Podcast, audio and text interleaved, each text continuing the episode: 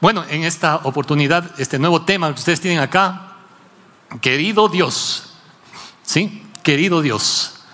Eh, es un tema bastante sencillo, podríamos decir, pero que involucra aspectos profundos, yo diría también, en el corazón. Querido Dios.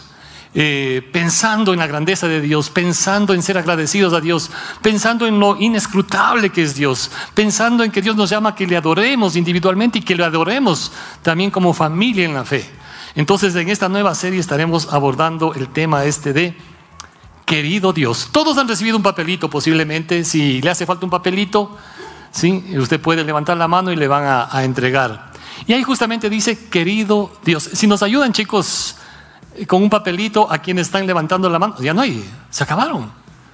¿Eh? Bueno, saque su teléfono. saque su... Les decía en el primer culto, ¿se ha puesto a meditar cuántos minutos al día usted dedica para escribir WhatsApp? ¿Mensajes? ¿Cuántos minutos más o menos calcula? En algunos teléfonos creo que sale el porcentaje de tiempo, ¿verdad? Que le dicen, no, usted ha bajado, decir, le más o menos le, da cuántas horas al día ha dedicado para, ¿no? Pero específicamente para escribir. Yo no sé cuánto tiempo, hay personas que escriben más, otros menos, otros no les gusta escribir nada, prefieren mandar audios. Está bien, ¿no? ¿Cuándo fue la última vez que escribió una carta?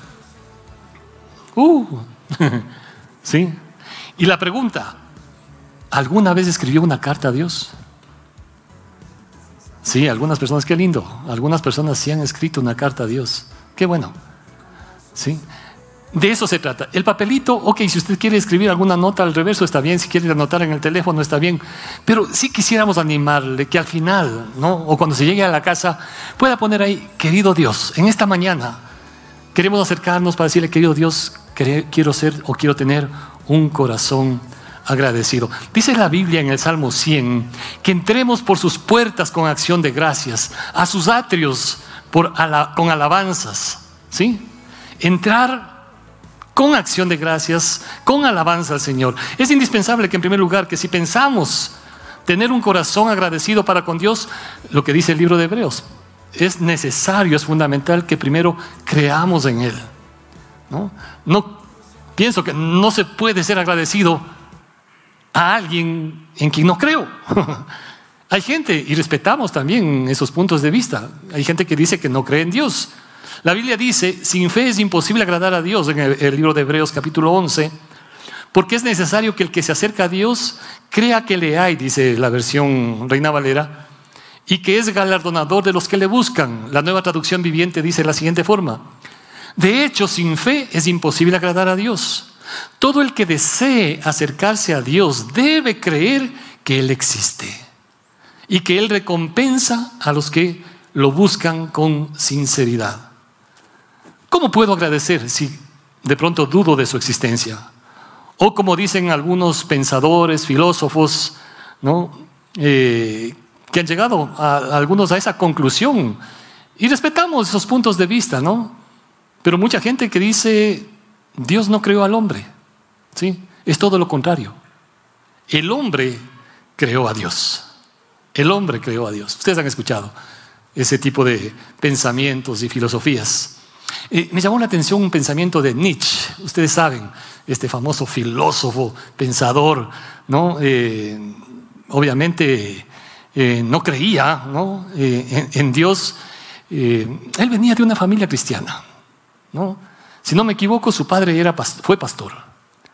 A veces podemos dedicar tanto a las cosas espirituales, pero nos olvidamos de dar la atención de vida en el entorno más cercano a nosotros, que es la familia.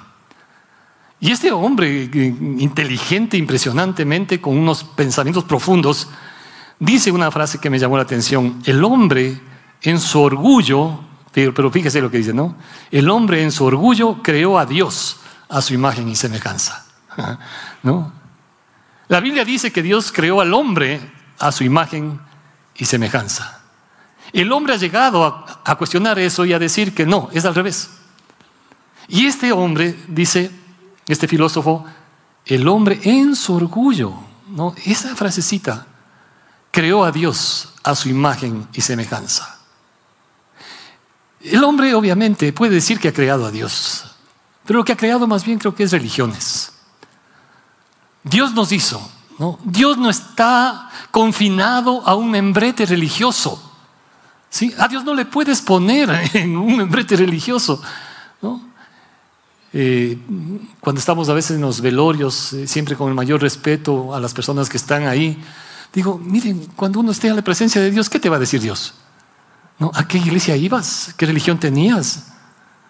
¿Quién era tu pastor o tu sacerdote? ¿Quién era? O sea, Dios no, no te va a preguntar ese tipo de cosas. El hombre es el que ha creado las religiones. De hecho, sí, eso ha sido desde los albores de la humanidad. Creó. Y el hombre ha pretendido llenar el vacío espiritual, llenando ese vacío con religiones. Desde que se conoce la historia. Desde Adán y Eva. Ustedes saben, ¿no? Adán y Eva, ¿no? con todo el privilegio que tuvieron, decidieron hacer las cosas por su cuenta y ¿no? Eh, llegó el momento en que se escondieron de Dios. Y no podían, no querían, sí, la culpa no les dejaba y tenían que esconderse de Dios. Así es que para presentarse delante de Dios, tejieron, dice, algunas hojas para cubrirse, para taparse. Ahí está la primera religión. Cómo las religiones quieren cubrir de alguna forma a su propia manera la culpa que está en, el corazón del ser humano, pretendiendo llenar de esa manera el vacío que existe en cada corazón. Lo curioso es que cuando Dios les dice qué pasó ahí, comenzaron a echarse la culpa, etc., Dios provee pieles para cubrir la desnudez de ellos. Eso implicó que el primer sacrificio no fue de parte de Caín o Abel, ¿no? después los hijos, no. El primer sacrificio fue de algún animalito inocente que tuvo que ser sacrificado para quitarle la piel para cubrir a nuestros primeros padres. Nuestros primeros padres crearon, por decirlo así, la primera religión, queriendo taparse a su manera. Dios provee pieles para cubrir la falta de ellos a la manera de Dios, a través del sacrificio de un animalito. Y de ahí comienzan, ¿no? Ustedes leen el Antiguo Testamento y todo es ese tema de los sacrificios de los animalitos, que estas son las características que debían tener no, eh, no, debían tener defecto alguno, etcétera, etcétera, etcétera. Y, el pueblo en el Antiguo Testamento ofrecía eso, sacrificios, sacrificios, comenzando por los sacerdotes. Porque ellos primero debían ofrecer sacrificios por sí mismos y luego por lo del pueblo. Hasta que viene el Señor Jesucristo y se identifica como el Cordero de Dios que quita el pecado del mundo. Ya no es el sacrificio de un animalito para cubrir la falta, es el sacrificio del Hijo de Dios para cubrir todo nuestro pecado. ¿Sí? Entonces es el hombre el que va creando las religiones de alguna manera. Pero Dios no está encajonado a una religión. Dios no está encajonado a una religión.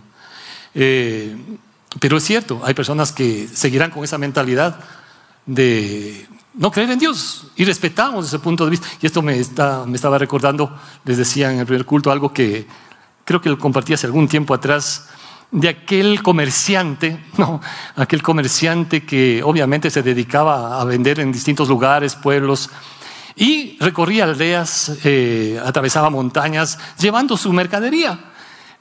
Cierta ocasión, haciendo su viaje de trabajo, obviamente, en el trayecto el clima comenzó a cambiar, se deterioró completamente, le faltaba mucho por llegar y necesitaba un lugar de refugio. Y no había, hasta que a lo lejos divisó una pequeña casita, ¿no? Una pequeña casita.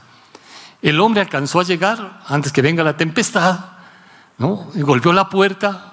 Este hombre no creía en Dios para nada, este comerciante. Golpeó la puerta y le abrió un hombre, ¿no? y resulta que era predicador. Bueno, le, invitó a pasar, eh, le brindó un café para que se vaya abrigando, pasó la noche ahí, siguieron conversando, se hicieron amigos, ¿no? Y le dijo, bueno, mire, yo tengo que ir al mismo pueblo, le dijo el predicador, después de dos días. Si quieres, puedes llevarte uno de mis caballos, ¿no? El día de mañana, y yo simplemente cuando vaya voy a retirar el caballo. ¿No? ¿Te parece? Muchas gracias. Sí, muchas gracias. Efectivamente, al otro día, Eh, le prestó el caballo, el comerciante se subió al caballo, dice, espérate un ratito, me olvidaba de decirte. ¿no? para que puedas montar adecuadamente este caballo, tienes que saber algo. Está tan bien entrenado, tan bien entrenado este caballo, que solamente cuando le digas, ¿sí? Gracias a Dios, el caballo va a caminar. ¿Sí? Cuando le digas gracias a Dios. Y el, comerciante, con un poco de, sonrisa, incrédulo, dice, no puede ser, ¿no? Haz la prueba, ¿no? Y claro, primero le quiso decir otras palabras y el caballo no, avanzaba. Pero cuando el, comercial, el comerciante le dice, gracias a Dios, y estaba en el caballo, y el caballito comienza despacito, ¿no? ¿no? Ah, increíble. Y se comienza a dar las vueltas ahí alrededor de la casa. Dice, buenísimo. Entonces, si quieres ir más rápido, tienes que volver a repetir, gracias a Dios. Y le vuelve a repetir, ¿no? Gracias a Dios. Y el caballo un poquito más rápido. ¿no? Dice, y ojo, ¿no? para que se detenga tienes que decir amén. ¿No? tienes que decir amén. ¿no? Y efectivamente, amén. Y el caballito, paga. Wow. Bueno, se despidieron, ya comenzó su, su ruta, ¿sí? Y claro, el hombre, gracias a Dios, y el caballito seguía. ¿no? Ya entró en confianza este comerciante. No, dice, bueno, vamos más rápido. ¿no? Gracias a Dios. Gracias a Dios. ¿no? Y el caballo, pero comenzó. Hasta que llegó un momento que parecía desbocado completamente. El hombre feliz a la velocidad que iba, pero no se percató que más adelante había un abismo. ¿Sí? Había un abismo. Y el hombre con lo que estaba no se acordaba cuál era la palabra que detenía al caballo. ¿No? Y comenzó ahí, aleluya, aleluya, aleluya. ¿No? Y el caballo seguía ahí, ah, ¿no? Faltando unos pocos centímetros para el abismo, se acuerda de la palabra. Dice, amén, amén, amén. Y el caballo, ¡pam! se detiene. El hombre, pero pálido, ¿sí? Respirando frío, ¿no? Levanta los ojos y dice, gracias a Dios. Si no le entendió, pregúntele este lado, dice.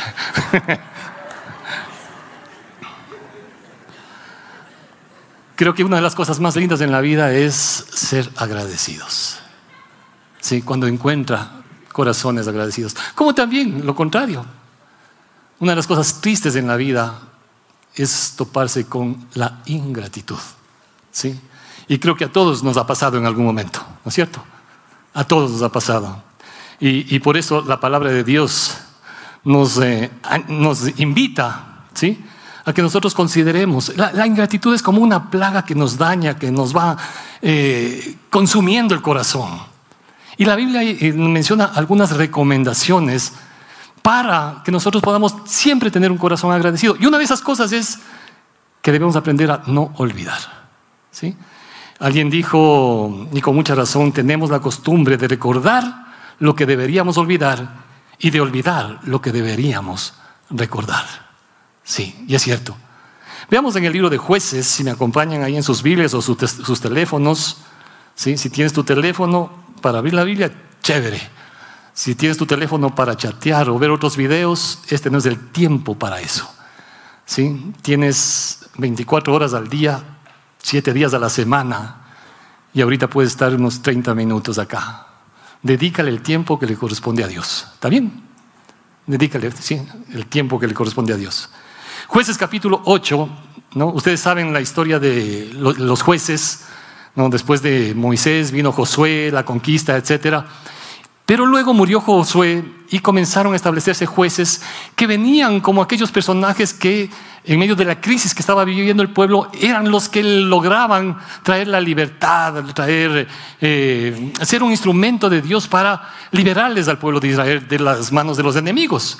Y ahí se mencionan algunos personajes en el libro de jueces, ¿no? hombres y mujeres, personajes valiosos que Dios utilizó de una manera increíble. Y en el capítulo 8 se menciona uno de ellos, Gedeón. Verso 33 dice, pero aconteció que cuando murió Gedeón, los hijos de Israel volvieron a prostituirse yendo tras los dioses falsos, los baales, etc. ¿Sí? El verso 34, y no se acordaron, no se acordaron. Es decir, olvidaron. ¿Sí? olvidaron, no se acordaron los hijos de Israel de Jehová su Dios, que los había librado de todos sus enemigos. Verso 35, ni se mostraron agradecidos ni con Dios, ni tampoco con Gedeón.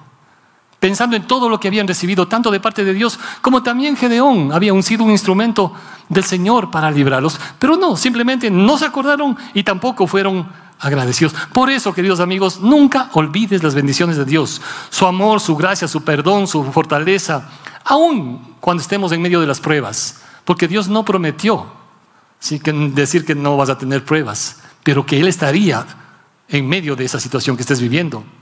¿sí? Si tienes, yo no sé, un techo, si tienes un pan cada día que comer, una familia, si, perdóneme, si puedes respirar. ¿no? Estamos saliendo de una pandemia. ¿no? Estamos saliendo. Y ustedes saben, y muchos de ustedes vivieron inclusive esa experiencia. Algunos de ustedes vivieron esa experiencia que una de las cosas más significativas en un hospital era tener la libertad de respirar. ¿Sí? Y algunos quedaron muy afectados. O sea, pero es algo que ni se nos pasa nomás, se nos pasa. Si puedo caminar, si puedo ver tantas cosas sencillas en la vida como para que nosotros tengamos un corazón agradecido. Alguien dijo, la persona que no tiene un corazón agradecido o tiene una memoria selectiva o padece de amnesia. Sí. Fíjese en lo que dice el Salmo 103, los primeros versos, por favor. Salmo 103. Y aquí me encanta esta parte como el salmista declara para sí mismo. Miren, a veces pueden haber pensamientos en, nuestro, nuestra mente, eh, pensamientos en relación a otras personas, pensamientos aún en relación a nosotros mismos, pensamientos que a veces no son tan positivos, o a veces pensamientos que pueden llenarnos de vanidad. Pero qué bueno que es, como dice acá el salmista en el Salmo 103, cuando te diriges a tu propio corazón, a tu propia alma y le dices a tu propia alma, bendice alma mía a Jehová. Bendice alma mía a Jehová. Bendiga todo mi ser, dice tu santo nombre. Tu cuerpo, tu alma, tu espíritu. ¿Sí? Bendigan a Dios. Bendice, bendice alma mía a Jehová. Y luego dice, no olvides ninguno de sus beneficios. Y señala aquí algunas cosas breves.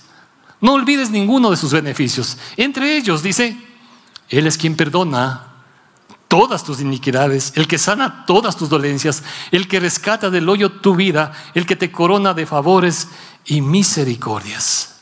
No, no olvides, es la recomendación. El olvidar nos lleva a que nosotros no tengamos un corazón agradecido, pero cada vez que recordamos, entonces hay mucho por qué agradecer.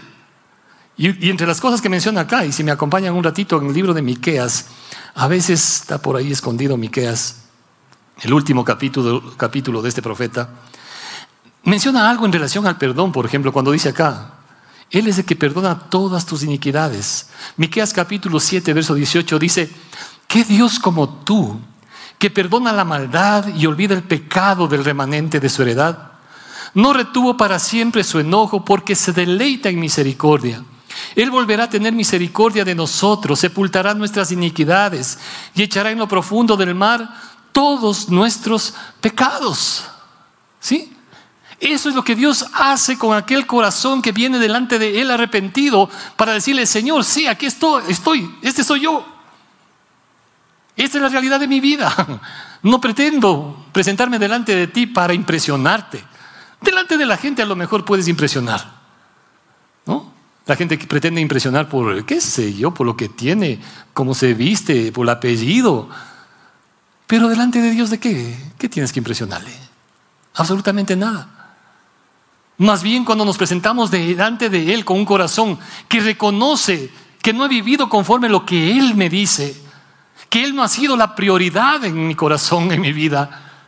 Y Señor, quiero darte el lugar que te corresponde en mi vida. Entonces el Señor dice, estoy, estoy listo. Que Dios como tú que perdona la maldad y olvida. Ustedes han escuchado, ¿no? Dice, te perdono, pero ¿qué? No olvido. Sí, eso sí, te perdoné, pero no voy a olvidar. Y, es interesante porque la gente inclusive se puede llenar la boca con el Padre Nuestro, ¿sí? Pero en su corazón está con un resentimiento bárbaro. ¿Qué Dios como tú que perdona y olvida? Porque Dios se deleita en misericordia. No solo eso, Primero, Dios perdona. Segundo, Él sepulta nuestras iniquidades. ¿Sí? Ya saben lo que es echar bajo tierra. Echar bajo tierra completamente todas nuestras iniquidades. Y no solo eso, echó lo profundo del mar todos nuestros pecados. Eso nos trae libertad completa. ¿Sabe que una de las cosas que, Satanás usa, y por eso creo que es, eh, Satanás es una especie de desenterrador, ¿no? Podríamos decirlo también, es una especie de, de buceador, ¿sí? Porque si Dios entierra el pecado, si Dios echa en lo profundo del mar nuestro pecado, Satanás lo que quiere hacer es desenterrar para sacarte en cara. ¿Sí? Eso es lo que quiere hacer Satanás. Uno de los términos para referirse al diablo, a Satanás, es el acusador. El acusador. Y claro, cuando él te acusa, entonces te va a decir, eh, ahí está, este eres vos. Sí, ese era yo, pero ya puse mi vida delante del Señor y el Señor me perdona y me limpia de todos mis pecados. Cuando vienes delante de Él, Él cambia y transforma mi vida. Ya no sigo haciendo las mismas cosas que antes hacía. Y vivo en dependencia cada día del Espíritu Santo porque es imposible vivir la vida cristiana si no es en dependencia del Espíritu Santo cada día. Pretender vivir una vida cristiana genuina sin depender del Espíritu Santo te va a causar frustración. Te va a causar frustración. En cambio, cuando cada día dependes de Él, te vas a dar cuenta que Él está ahí. Si confesamos nuestros pecados, dice Primera de Juan, Él es fiel y justo para perdonarnos y qué? limpiarnos de toda maldad. Te da libertad. Dice el libro de Hebreos, despojémonos de todo peso y del pecado. ¿Sí? ¿Sabe que es feo caminar con cargas encima, cargas en el alma? Y una de las cosas más terribles en el alma que puede existir es la carga y el peso del pecado. Y a lo mejor hay, hay cosas que nadie sabe, nadie, absolutamente nadie, ni tu esposo, ni tu esposa, ni tus hijos, ni tu mamá, ni tu papá, nadie. ¿Sí? Ni siquiera el sacerdote o el pastor donde pronto algún rato conversaste. Nadie sabe. Pero sabes en lo profundo de tu corazón que hay algo que está estorbando, que sabes que hay una carga en tu alma. Él es el que perdona, olvida, sepulta, entierra. Amén. Eso es lo que hace Dios con aquel corazón que viene genuinamente delante de Él. Entonces, Creo que es importantísimo, mis hermanos queridos y amigos, que para tener un corazón agradecido no olvidemos lo que Él hace cada día por nosotros y todo lo que Él tiene cada día para nosotros también. En segundo lugar, creo que es importante también tener en cuenta que muchas veces no somos agradecidos porque ponemos o tenemos expectativas eh, falsas, equivocadas. ¿no? En el libro de Mateo, capítulo 20, si me acompañan un ratito, este relato es eh, interesante. El Señor Jesucristo, Mateo capítulo 20,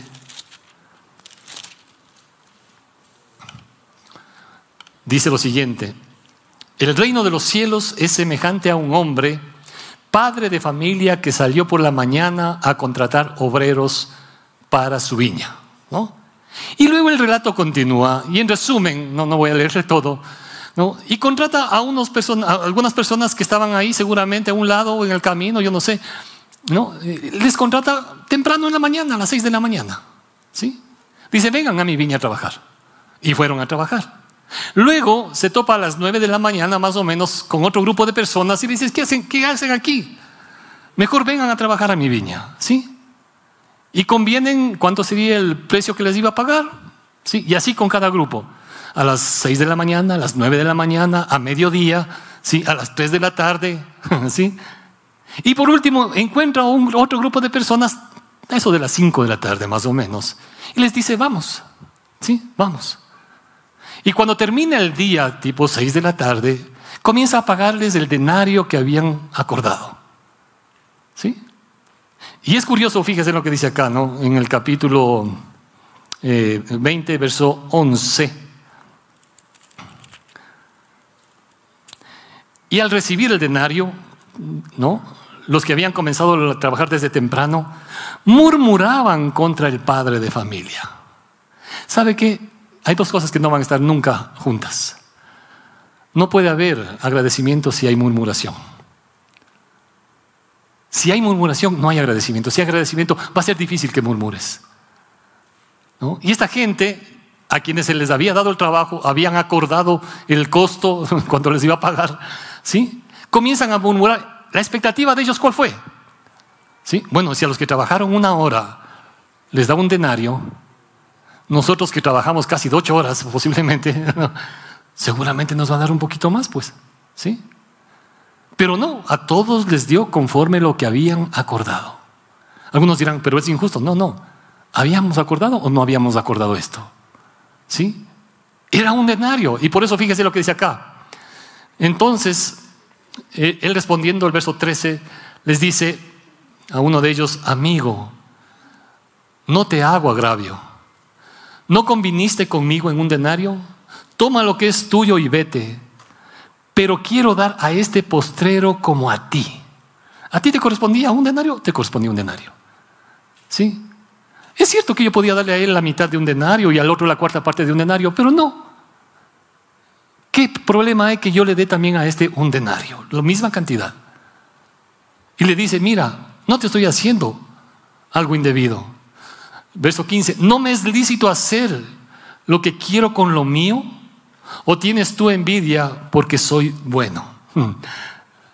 La expectativa de ellos fue otra. Y termina diciéndoles, así los primeros serán postreros y los postreros primeros, porque muchos son llamados, más pocos escogidos. Miren, hermanos queridos, la gracia, la misericordia de, Dios está para todos de la misma manera. ¿Sí? No, yo no sé cuántas personas acá en este salón aceptaron a Cristo cuando tenían, yo no sé, de niños. ¿Cuántos tienen más de 30 años en, los caminos del Señor? ¿Sí? ¿Cuántos tienen menos de 10 años en los caminos del Señor? O, o un año. ¿Alguien?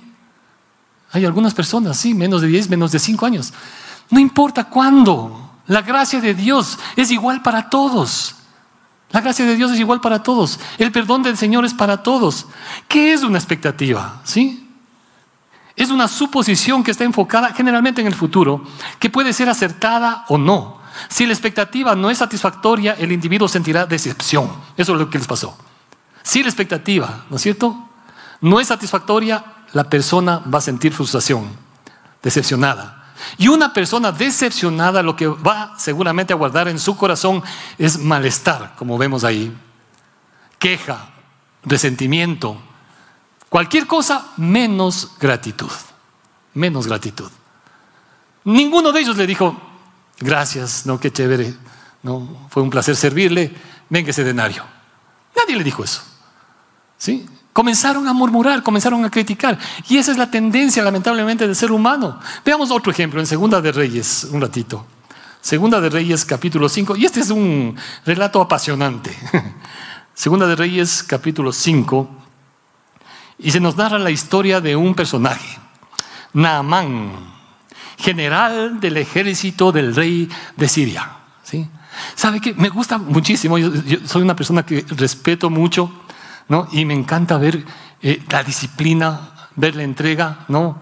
Eh, eh, en, en, el ámbito militar. Y aquí este hombre era eso, un general del ejército del rey de Siria. Y fíjese en la descripción que se hace acá. Era varón grande delante de su Señor, era importante. Lo tenía en alta estima el rey. Porque por medio de él había dado Jehová salvación a Siria.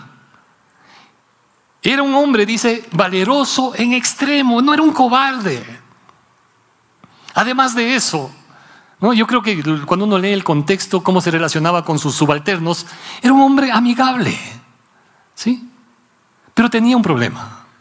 Y ese problema era que, lamentablemente, era leproso. Leproso. Y el rey queriendo de alguna manera hacer algo por su general, le dice, mira, ándate al rey de Israel. Seguramente él va a clamar al Dios de él, ¿sí? Y, el Dios de ellos te va a sanar. te va a sanar. Efectivamente, le envía con algunos eh, presentes, ¿no? Y Naamán va con sus eh, compañeros llevando todo eso al rey de Israel. Cuando llega donde el rey de Israel y le dice, ¿no? Que viene acá para que, sea sanado, en otras palabras, El rey de Israel se rasga los vestidos y dice, ¿y acaso soy Dios para poder hacer algo? Pero le dice, mira, vete donde está el profeta, el profeta Eliseo, y haz lo que él te diga. Efectivamente, este general Naaman va donde el profeta.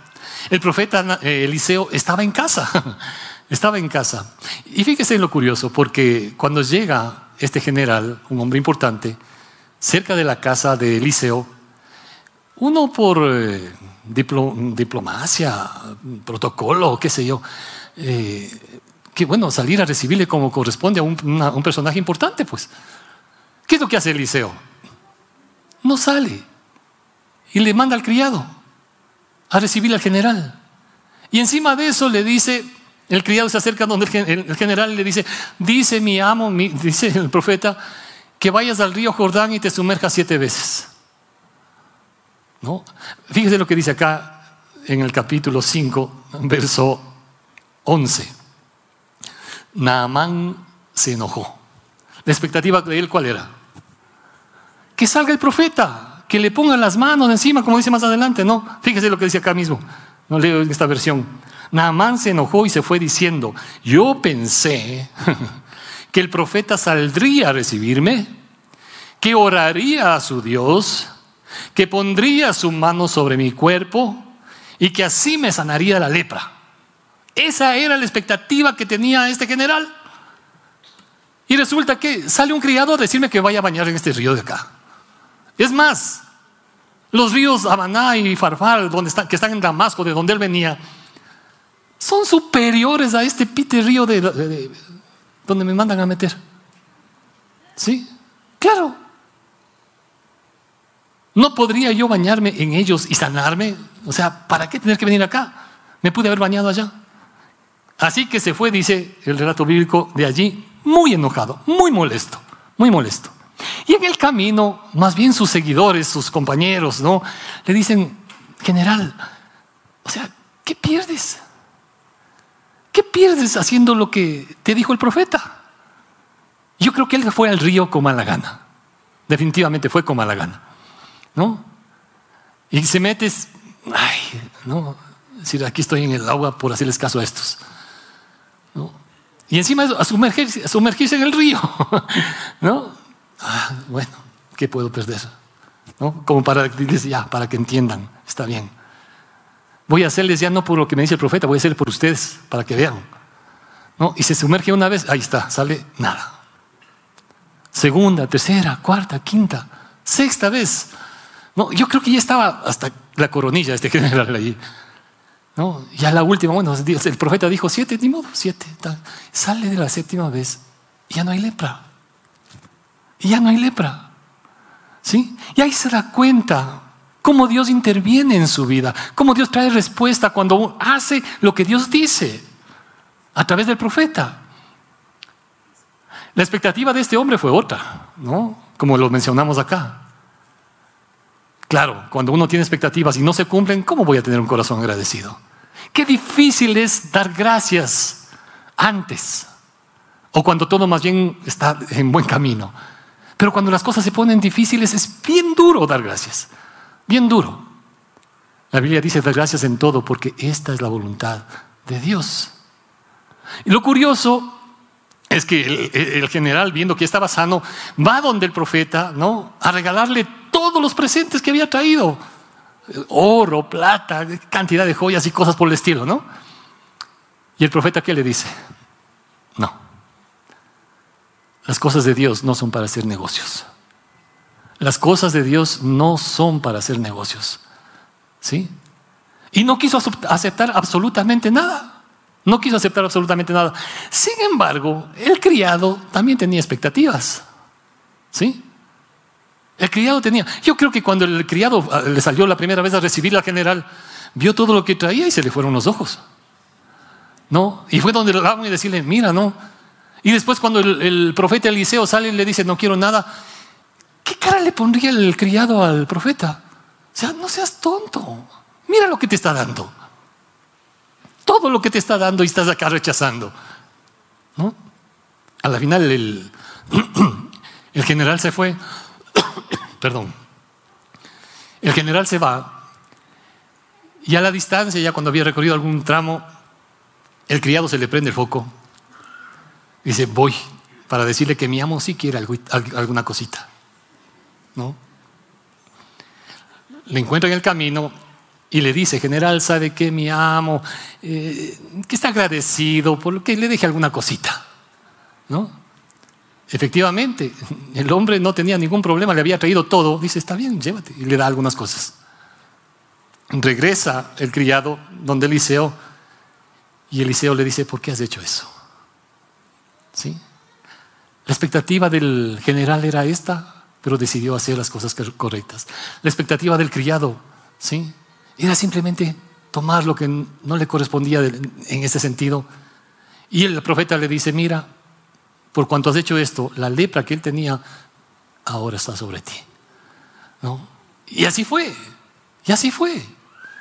¿No? Eh, ¿Qué hay de nuestras expectativas? ¿Qué hay de nuestras expectativas? Creo que uno debe aprender a ser agradecido en todo momento, en todo momento, ¿sí?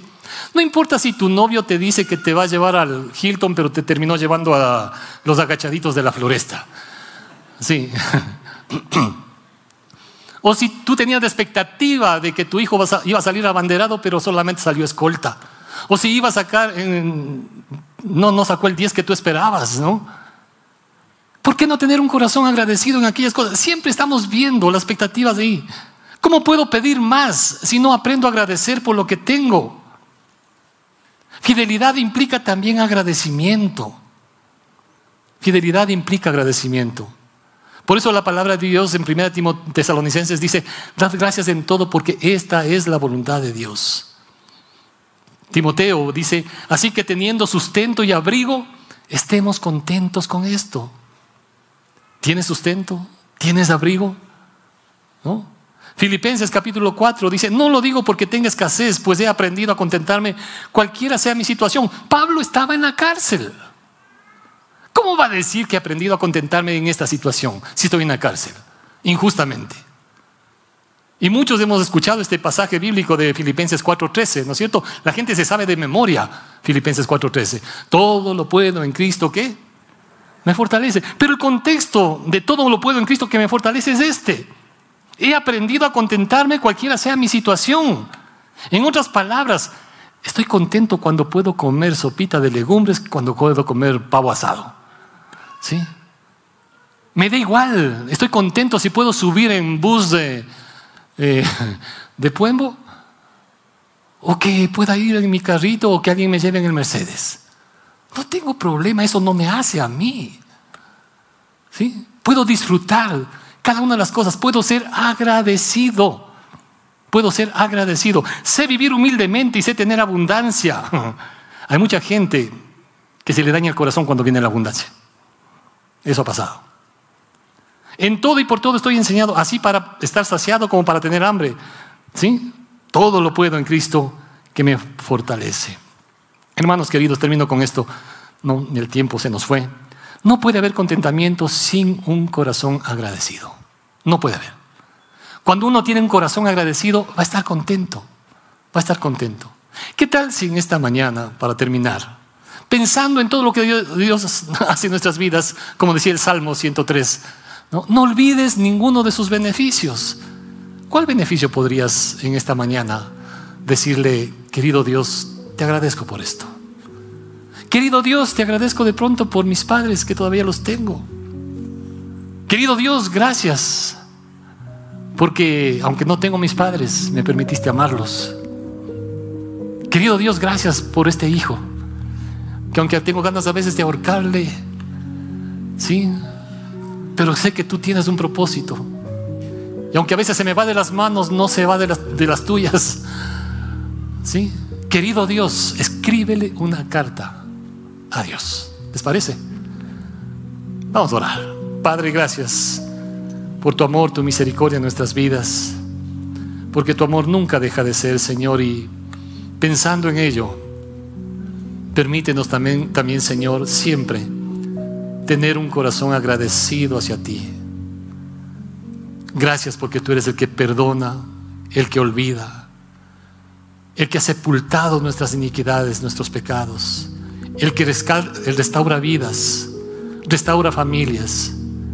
Señor, queremos acercarnos poniendo en tus manos nuestros corazones que pueden estar cargados, necesitados. Quizá con nosotros han sido mucha gente injusta. Contigo lo fueron, Señor. Y tú diste perdón.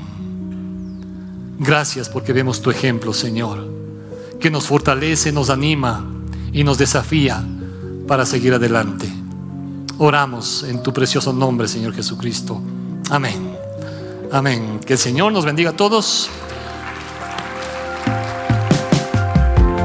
Si te gustó esta prédica, te invitamos a que te suscribas a nuestro podcast y nos sigas en YouTube, Facebook e Instagram como Encuentro con Bahía. Además, recuerda que cada semana tendremos una prédica nueva para ti.